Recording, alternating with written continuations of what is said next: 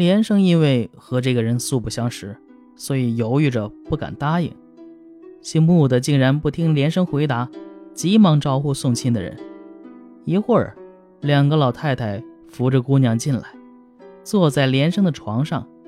连生斜眼一看，姑娘十五六岁，美貌无比呀。连生很高兴，才开始整衣正帽向姓穆的致谢，又让门人去买酒款待他们。姓穆的说。我先祖是张德人，母族也是大家呀，只不过如今败落了。听说外祖父留下两个孙子，不知家境怎么样。连声问：“您外祖父是谁呀？”答道：“外祖父姓刘，字辉若，听说在城北三十里。”连生说：“我住在城东南。”离北面很远，年纪又轻，交往很少。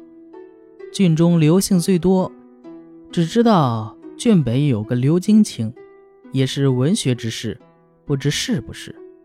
但是这家很贫穷。姓穆的说：“我祖父的坟茔还在张郡，常常想把父母的棺子归葬故乡，因为路费不足，一直没办成。”如今妹妹跟你去了，我回去的打算更加坚定了。连生一听，便爽快地表示愿意帮他移葬。穆家兄弟都很高兴。喝了一阵酒后，穆家人便告辞去了。连生打发走仆人，移过灯烛，夫妻恩爱无法描述。第二天，学生知道了这件事，急忙进城。选了一所宅院安置连生夫妇。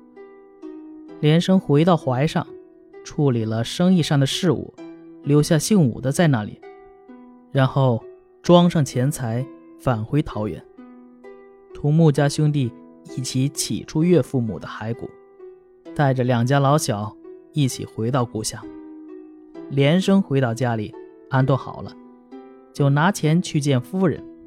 先前送他的仆人。已经等在路上，连生随他前去，夫人迎出来，满脸喜色地说：“陶朱公带西施回来了，先前是客人，今天是我外孙女婿了。”白酒洗尘，更加亲热。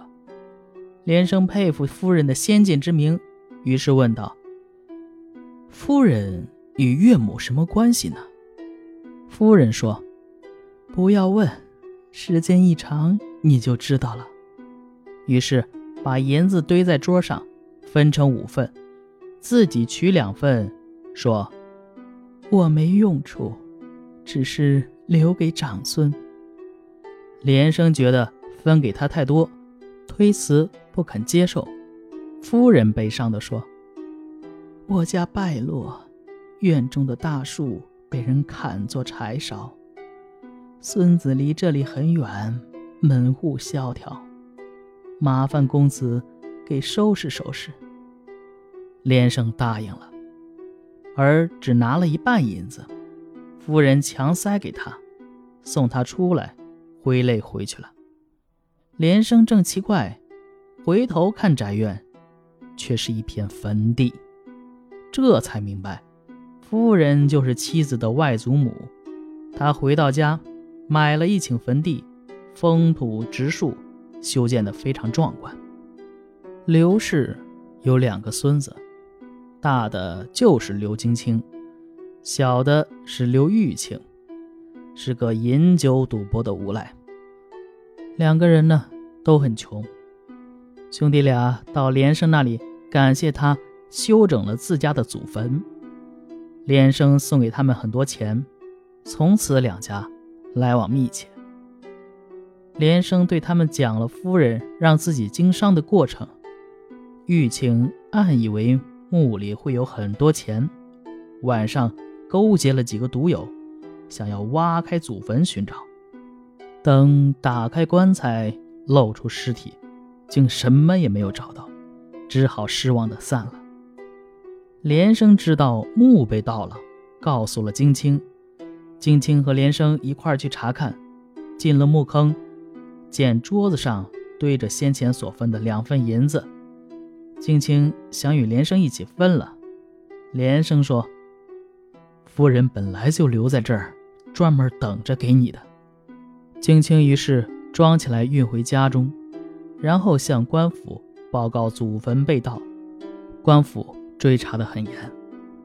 后来，有一个人卖坟中的玉簪被抓到了，追查他的同党，才知道竟然是以玉清为首。县令将处玉清极刑，金青代他求情，但也仅仅是免了死刑。两家合力修缮坟墓内外，比以前更加坚固壮美。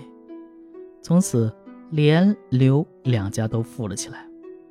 只有玉清还和从前一样，连生和金青常常资助他，但始终不够他赌博的钱。一天晚上。盗贼进了连生家，抓住他索要钱财。连生所藏的银子都以一千五百两为定，拿出来给强盗看。强盗只拿了两锭，因只有鬼马拴在马厩里，强盗便使用它运银子。强盗让连生送到野外，才放了他。村民们看见强盗的火把没走远，喊叫着追上去。这强盗惊慌地逃跑了。村人一起到了那个地方，看见银子掉在路边上，马已经倒在地上，变成灰了，才知道马也是鬼变。这天晚上只丢了一枚金串。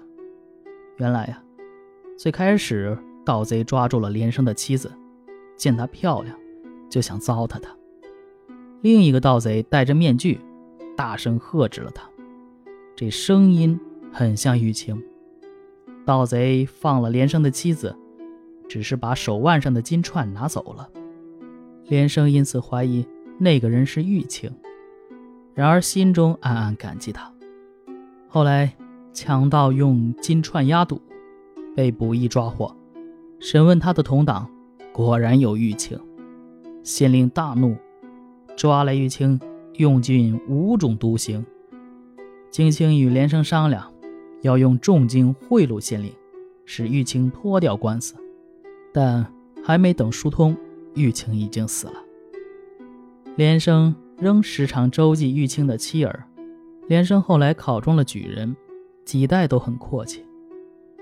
唉，贪字的点画样子和贫字很接近，像玉清这样的人，是可以引以为鉴的。好。这篇就讲完了啊，嗯，最近不知道为什么嗓子状态不太好，反反复复，反反复复，嗯，呃，可能需要彻底的休息休息，啊，这先不管啊。这篇呢，呃，刘夫人说，刘夫人先要说咱中国人啊，中国人其实有强烈的历史使命感，朝代更替呀，有家国兴亡的感慨，家族的兴衰。也有疏离之叹。蒲松龄有浓厚的家族观念，并且有着复兴家族的权呃强烈愿望。他在《族谱序》中说：“动水源木本之思，知兴衰绝续之故，其余人心风俗，未必无小补焉。”《聊斋志异》中，王成、小梅啊，这个篇章。借狐狸之口写祖辈对于子孙贫穷的焦虑啊，本篇就是这样。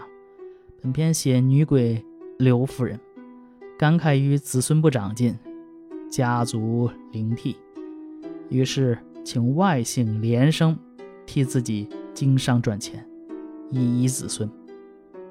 为了能把钱给子孙，他最后不惜被掘坟暴尸。把祖辈的良苦用心写的是淋漓尽致，感人至深呐。虽然小说借用女鬼为故事情节的线索，但不少细节是活生生的民俗史料啊。比如刘夫人请连生经商，说：“薄藏数金，欲请公子吃饭江湖，分其盈余，亦胜案头盈枯死也。这反映了淄川一带经商的传统啊。是时方讹传朝廷欲选良家女，靠边庭，民间骚动。这可以补充明末玄女靠边庭的史料之缺。而刘夫人的孙子盗墓绝尸、入户抢劫，都是因为赌博的原因。可见明清时代农村赌博之风危害之大等等。好，这一篇就讲完了。呃，我是肖老肖，咱们下一篇接着聊。